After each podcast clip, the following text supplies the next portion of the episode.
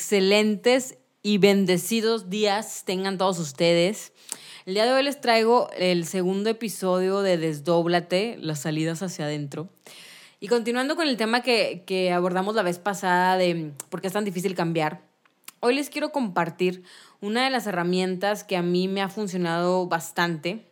Es un libro, un libro titulado Los Cuatro Acuerdos del doctor Miguel Ruiz es, es, un libro, es un mind blower, o sea, es algo, es algo que te va a hacer ver la vida distinto, la verdad te cambia mucho las perspectivas, pero sobre todo te da herramientas muy prácticas. A mí en lo personal me ha funcionado bastante. Es la cuarta vez que lo leo, lo he leído en distintas etapas de mi vida y puedo decir que esta vez es la que mejor lo he aprovechado, que mejor lo he sentido y he vibrado. Y todavía, aunque ya lo haya leído, lo sigo teniendo en el baño. no, en serio. A veces me lo llevo de que lo traigo en mi bolsa si voy a algún lugar donde sé que probablemente me pueda tardar o algo, porque aparte es muy, está pequeño, o sea, está súper práctico para que lo puedas traer contigo. Y les quiero compartir un poquito de, que, de qué te habla esto, por qué le llamo yo como un mind blower, ¿no? Bueno, para empezar, el doctor Miguel Ruiz nos habla del, del proceso de domesticación y del sueño del planeta. ¿Sí? El proceso de mm, domesticación básicamente es en el que nosotros nos vemos sometidos desde la infancia, como les hablé en el primer podcast de esta programación, ¿no? Solamente que él lo da o lo, lo expone con otras palabras y mediante otra filosofía, pero es básicamente lo mismo, ¿no? Mira, todo lo que actualmente vives, todo lo que estás viendo, escuchando, es un sueño soñamos dormidos, soñamos despiertos. La única diferencia es que cuando estamos despiertos tenemos como barreras materiales, ¿no? Que nos limitan, entre, entre comillas, ¿no? Nos limitan a ciertas cosas que podemos hacer, ¿no? Y ver, sentir, etc. Estamos como en una Matrix, tal cual la película, ¿no? Y este sueño, este sueño es realmente un sueño del planeta, que le llama el doctor Miguel, el sueño del planeta o el sueño externo, y básicamente nosotros nos encontramos viviendo el sueño del planeta que está compuesto por el sueño de miles de millones de personas, sueños individuales en los cuales primero forman un sueño, varias personas forman su sueño y forman, conforman una familia, luego conformamos lo que es una comunidad, luego una ciudad, luego un país, hasta llegar al sueño del planeta, ¿no? Y todo, todo esto viene siendo básicamente todas las creencias, todo aquello que nosotros nos rige. Nacemos libres y son nuestros mm, progenitores, es la religión, es la educación, quien sea que te, esté, que te haya criado, son ellos los que se encargan de exponernos este sueño de la sociedad, este sueño del planeta y de enseñárnoslo. Nosotros estamos, por así decirlo, vírgenes en, en, nuestro, en nuestra mentecilla y a través de la educación es como empezamos a introducir toda esta, todo este sueño colectivo. Aquello con lo que tú estás de acuerdo es lo que vas a almacenar, procesar y lo vas a hacer parte de tu sueño o de tu sistema de creencias. Nosotros em, tenemos, digamos, de niños la oportunidad de escoger que eh, o tenemos la libertad de escoger qué creer y qué no creer. Y bueno, desgraciadamente nosotros aprendimos mediante un sistema de premios y castigos a establecer ciertos límites, ¿no? A, a saber qué está bien y qué está mal. Hicimos acuerdos con la sociedad, con la familia, con la escuela, con la religión. Y el problema aquí es que debido a la manera en cómo nos enseñaron, vamos siendo y actuando como personas, como seres que realmente ni siquiera es lo que queremos ser, que realmente ni siquiera es lo que vibramos. Estamos creando un personaje, empezamos a crear nuestras máscaras para poder desarrollarnos en esta sociedad, para sentirnos incluidos, para evitar ser rechazados. El problema aquí principal es que nos, la mayoría de estos acuerdos que nosotros digerimos y aceptamos son en base al miedo. Y es ahí cuando a cierta edad, en mi caso, por ejemplo, llegas, llega un punto en el que te das cuenta que eres una copia de las creencias de tu papá, de tu mamá, de la escuela, de la religión y de la sociedad. Y estás yendo por la vida con mil y un quinientas máscaras y llega un punto en el que no lo puedes soportar, en que es imposible poder sostener una imagen completamente falsa, creando una realidad que realmente no es la que tú quieres. Que fue lo que estuvimos abordando en el tema pasado, ¿no? Que te cuestiones si realmente estás en donde, en donde querías estar. Ahora bien, si no lo estás, pues te expongo esta idea que se me hace súper interesante de cómo, cómo estamos viviendo un sueño planetario, un sueño externo que no es realmente el nuestro. Ahora bien, como dicen, el cielo y el infierno están en la tierra. No existe un infierno, no hay un, un más allá punitivo donde vamos a caer en los nueve círculos de Dante. Ah, bueno, no, no se trata de eso. Realmente tú puedes crear tu propio infierno en la tierra, así como tu propio cielo. Este libro te invita a que empieces a crear el cielo en la tierra, a que te des cuenta de aquellos acuerdos que estableciste desde que eras niño, desde que eras niña, que te están limitando y que te están haciendo te están haciendo que vivas una vida de sufrimiento y de dolor que rompas esas cadenas, esos condicionamientos y que te atrevas a dar el salto. Pero para esto tienes que hacer una introspección y tienes que verlo en ti. ¿Cuáles son aquellos acuerdos que realmente no te funcionan? Ponte a pensar simplemente cuántas veces te dijeron que no podías hacer algo. ¿Cuántas veces te dijeron que no eras capaz o que no merecías o que estás gordo, que estás gorda, que estás flaco, que estás flaca, que eres, que eres floja, que no sirves para nada? desgraciadamente, el mismo sistema y el sueño planetario a aquellas personas, aquellos niños más bien divergentes, rebeldes, se les tacha como raros. O sea, yo he visto aquellos niños que a veces se cuestionan la educación y dicen, oye, ¿por qué tengo que estudiar esto? ¿O por qué tengo que ir a la escuela? ¿Por qué tengo que aprender esto que no me interesa?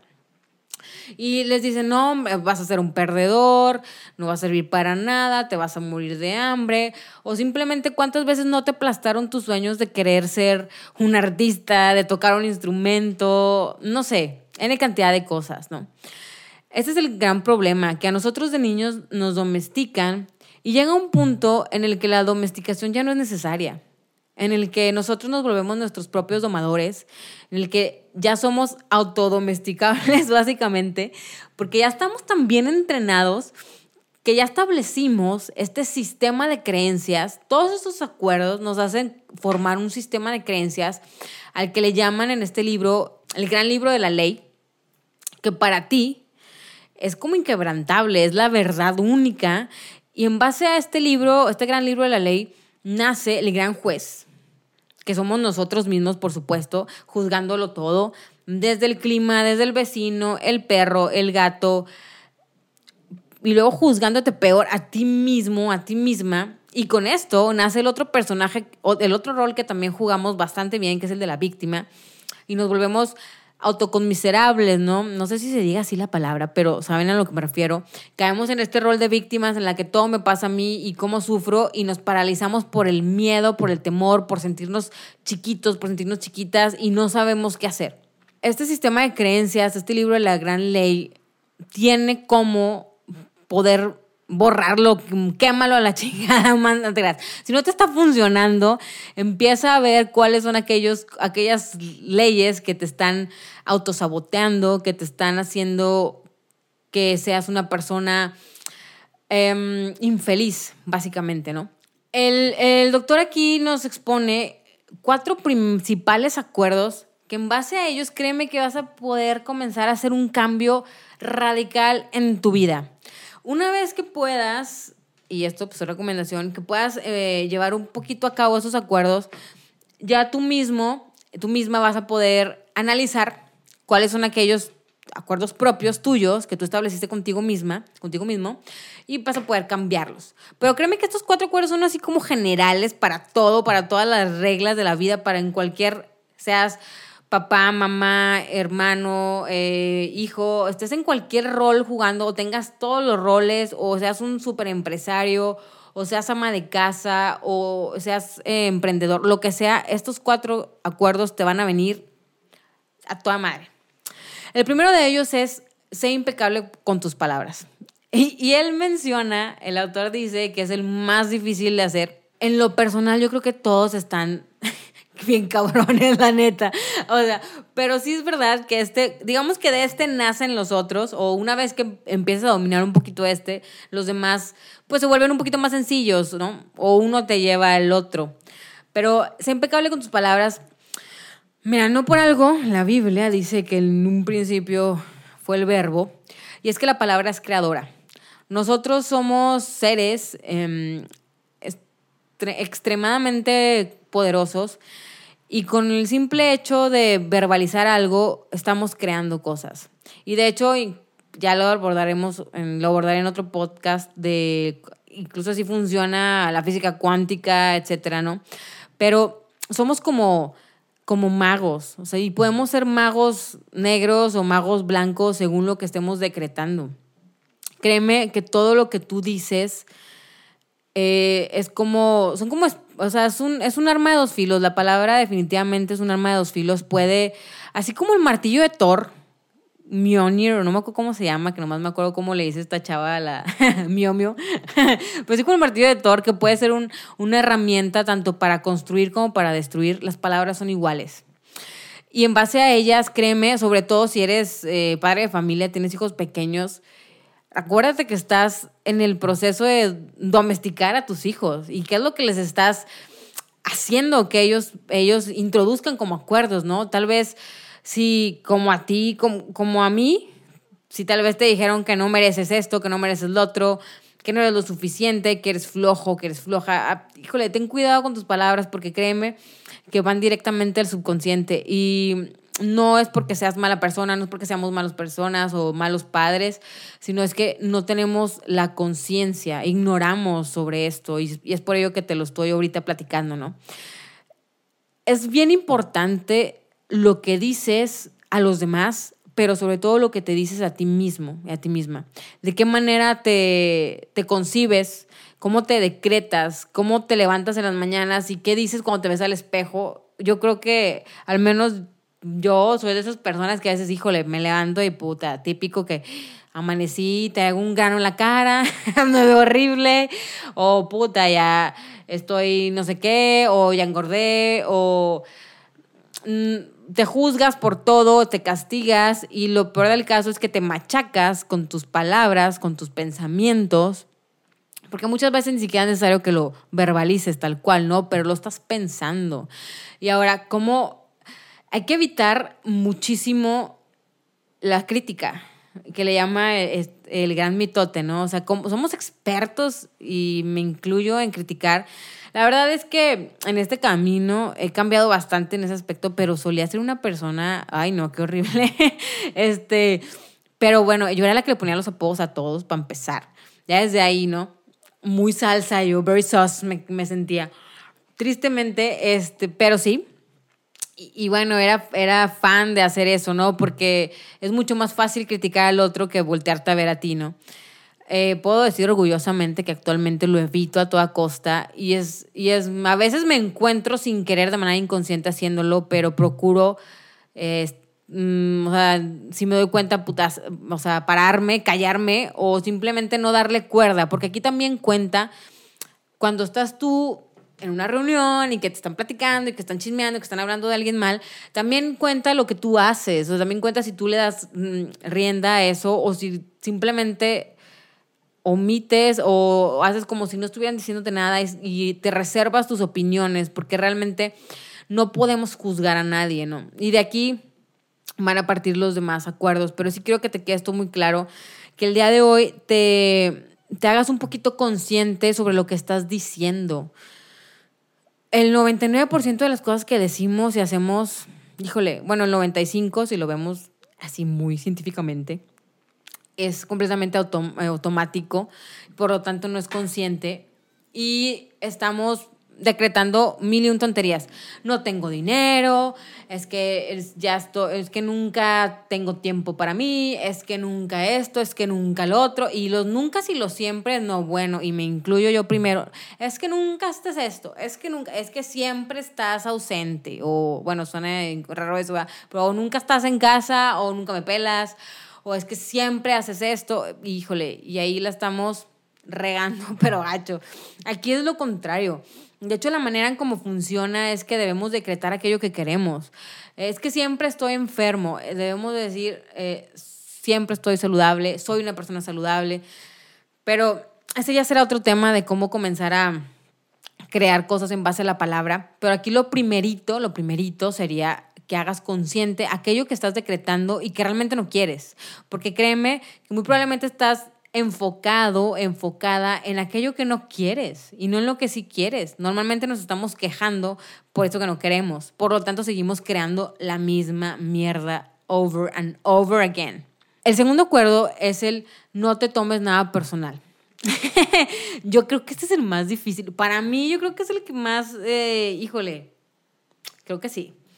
Es todavía un poquito más complicado que el otro. Tal vez porque ya pasé mucho lo del ser impecable con tus palabras, porque aparte antes era 85 mil veces más grosera, ¿eh? O sea, yo era como una, o sea, no, bueno, ahí también estoy juzgando, pero me decían así como que, ay, albañil, ¿no? O sea, horrible, no, eh, no, ay, bueno, ya sé, ay, no, qué horrible, ya. Never mind, pero sí era una persona demasiado grosera, o sea, no, no había una sola oración sin una grosería en mi, en mi frase. Pero bueno, el segundo acuerdo es no tomes nada personalmente. bueno, Ojo, nada de lo que sucede a tu alrededor tiene que ver contigo. Nada de lo que las demás personas hacen tiene que ver contigo. Y creo que es algo bastante complicado, sobre todo cuando se trata del tema de relaciones interpersonales, porque estamos condicionados a creer que a creer esta historia de la importancia personal, ¿no? A creer que todos me deben una explicación, a que el mundo gira alrededor de mí. Y desgraciadamente yo creo que crecemos con eso y no lo hacemos consciente y por lo tanto vamos acabando nuestra vida y las relaciones por tomarnos las cosas personalmente. Esto incluye incluso aquellas situaciones en las que tú dices, es que cómo no me lo tomo personal si me la aventó directa, ¿no? Si alguien llega y te insulta, si alguien llega y te se descarga contigo, todo eso que esa persona te dice no es más que su propio reflejo. Suena muy fácil decirlo, yo lo sé, es muy complicado el momento de vivirlo, pero así es. Eso no te habla más que de lo que esa persona tiene por dentro. Recuerdan como les dije la vez pasada, nadie da lo que no tiene. Y las personas no te ven como eres, sino te ven como son. Además, uno de los, graves, de los grandes problemas de esto es que te tomas, nos tomamos todo personalmente porque estamos de acuerdo con cualquier cosa que se diga en todo caso. Porque si tú vas por la calle y alguien te grita y te dice mm, vieja gorda y fea, y tú volteas y reaccionas y le mientas la madre, pues quiere decir que estás de acuerdo con que eres una vieja gorda y fea o un viejo gordo y feo. Pero tal vez, no sé, estás delgado, delgada y sabes, te sabes guapa y guapo y te gritan eso ni siquiera volteas, ¿no? eso quiere decir que no estás de acuerdo con ello o tú dices, pues no es, no es para mí. ¿Sí me entiende lo que, estoy, lo que trato de decir? Cuando, cuando accedemos a ese, esa, ese regalo envenenado, cuando alguien nos dice algo, cuando lo aceptamos, quiere decir que es porque estamos de acuerdo con eso, con eso que la persona nos está diciendo. Si una persona te trae un regalo y yo, yo te llego con un regalo y te lo doy y tú no lo aceptas, ¿quién se queda con el regalo? Pues yo, ¿no? Entonces es lo que debemos de hacer con esas palabras, con esos regalos envenenados, no aceptarlos y dejarlos pues, a quien le corresponda, ¿no? Y cada persona pues tendrá que hacer su propio trabajo para poder eliminar todo ese veneno emocional que todos tenemos y todos nos hemos encontrado haciendo estas tonterías de juzgar a los demás, de insultar, etcétera, ¿no? He ahí la importancia de ser impecable con tus palabras. Una vez que domines, no, una vez que empieces a dominar el ser impecable con tus palabras, el no tomarte las cosas personalmente, créeme que va a ser mucho más sencillo, porque es, un, em, es como un círculo vicioso, algo que se va alimentando a sí mismo, porque tú vas a empezar a crear cosas positivas a través de tu palabra, en vez de estar criticando, vas a ver las virtudes en las personas y vas a señalar las virtudes en esas personas. Es, un, es, un, es algo que yo te recomiendo que hagas, un ejercicio. Cuando te encuentres así a punto de decir algo malo de una persona, híjole, mejor di alguna virtud de, él o de ella y créeme que poco a poco vas a generar un ambiente muy distinto y por lo tanto tú vas a recibir cosas muy distintas. El tercer acuerdo es no haga suposiciones. Híjole, bueno, también creo que está bien cañón. Normalmente suponemos todo, ¿no? Hacemos suposiciones de todo. Y aquí dice algo, él literalmente se los va a leer, dice que a mí me cayó como balde de agua fría, ¿no? Toda la tristeza y los dramas que has experimentado tenían sus raíces en las suposiciones que hiciste y en las cosas que te tomaste personalmente. no mames, o sea, ¿cómo? sí, o sea, suena, es duro, duro y duro de la cabeza. Bueno, al menos a mí así me cayó, pero es verdad. Ya cuando lo ves, claro, ahorita lo digo fácilmente porque no estoy en el punto del momento en el que me sucedió eso, ¿no? Pero créeme que saberlo ahora, más consciente, pues sí me da muchas más herramientas del día de mañana, en el que estoy en una situación complicada, en la que sea, me sea muy difícil no tomármelo personal. Híjole, pues respirar, contar hasta 10 y decir, esto no es mío, esto no es para mí. Obviamente haciéndome responsable, porque si hay una parte mía de responsabilidad en cuanto a esa situación, pues lo tengo que también abordar. Pero créeme que teniendo estos cuatro acuerdos va a ser mucho más sencillo. Continuamos. Entonces, una de las razones por las que hacemos suposiciones es porque no tenemos el valor de preguntar. ¿Cuántas veces no te pasa por temor, por tabú, porque sepan lo que piensas, te da miedo preguntar? Y esto creo que es algo muy... Es, es, esencial porque es parte de la comunicación. Y volvemos al tema de la pareja, por ejemplo, ¿cuántas veces no supones, y está muy padre, que, que ella o él sabe lo que necesitas? Matrimonios que se casan y suponen que ella debe saber qué es lo que sigue o él también, o simplemente cuando empiezas a salir con alguien, supones, hay cosas que te gustan, pero también ves que hay cosas que no te gustan. Y supones que tu amor lo va a cambiar o la va a cambiar. That is a fucking lie.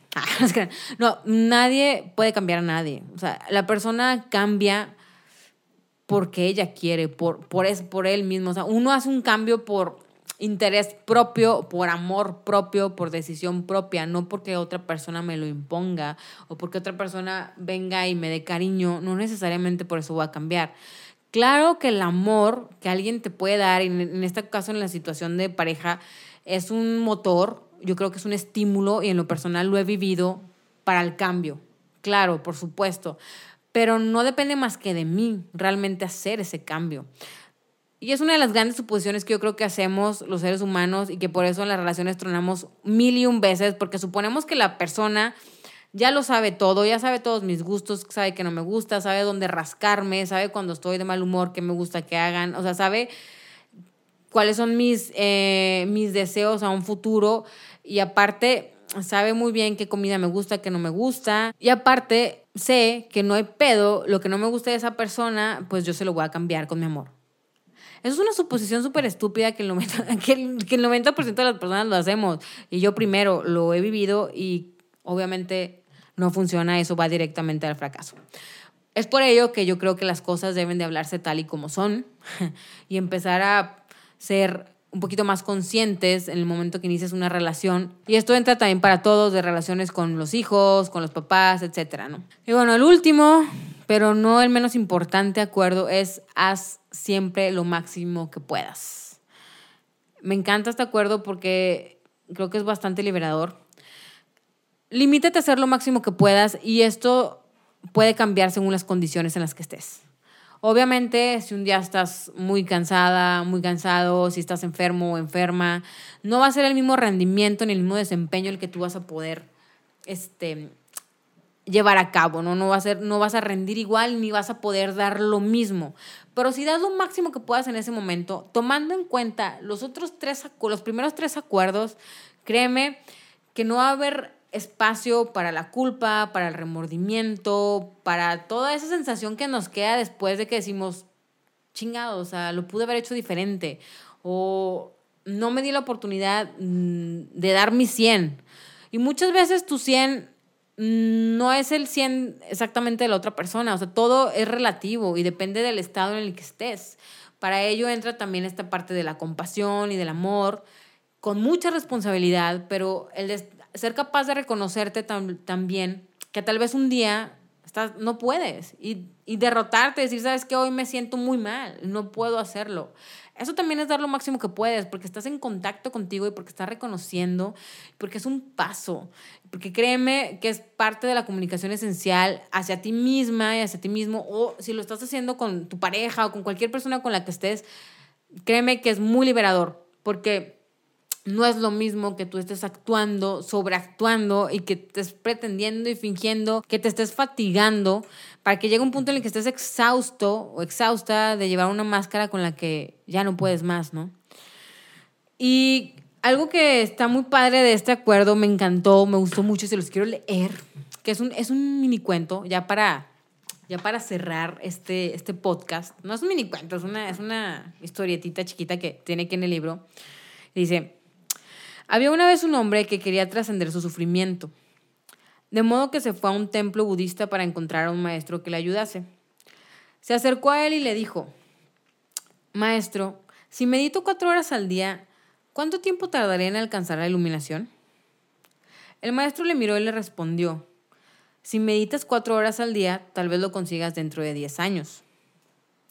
El hombre, pensando que podía hacer más, le dijo, Maestro, y si medito ocho horas al día, ¿cuánto tiempo tardaré en alcanzar la iluminación?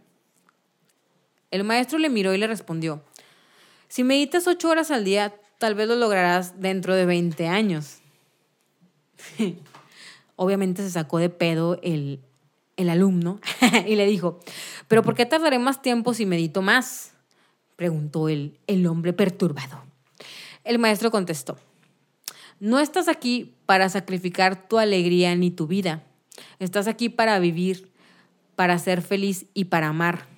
Si puedes alcanzar tu máximo nivel en dos horas de meditación, pero utilizas ocho, solo conseguirás agotarte, apartarte del verdadero sentido de la meditación y no disfrutar de tu vida.